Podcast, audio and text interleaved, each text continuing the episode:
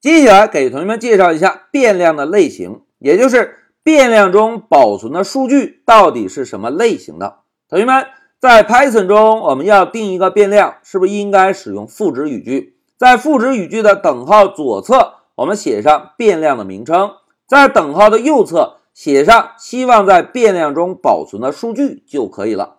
但是啊，在 Python 中，不同的数据通常对应的类型也是不同的。那什么又是数据的类型？以及 Python 中支持哪些个数据类型呢？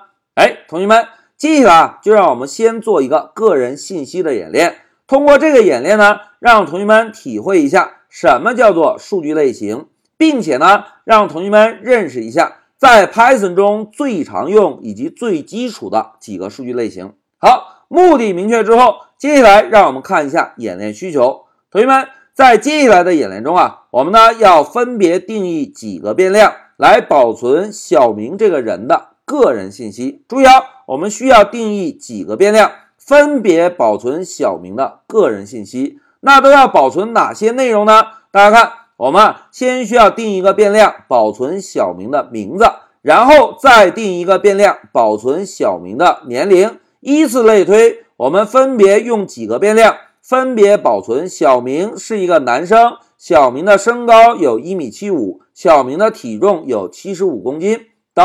我们把这几个变量定义完成之后，再利用 Pycharm 的单步调试工具来确认一下，在这几个变量中保存的数据都是什么类型的。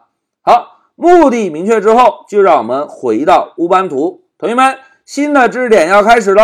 老师啊，就先新建一个文件。然后选择 Python file，在这里老师输入一下黑马下线零六，然后呢是个人信息。现在老师回车，好，现在一个空白的文件建立完成了。同学们，在刚刚的老师笔记中，是不是列举了我们项目演练的需求，对吧？那如果我们希望在编写代码的同时就看到这些需求内容，可以怎么做呢？大家注意看啊，老师点击右键。然后选择 copy，是不是就复制了一下这几行内容，对吧？然后我们再回到 Pycharm，同学们，如果我们想以注释的方式添加上刚刚在笔记中的需求，应该使用单行注释还是多行注释？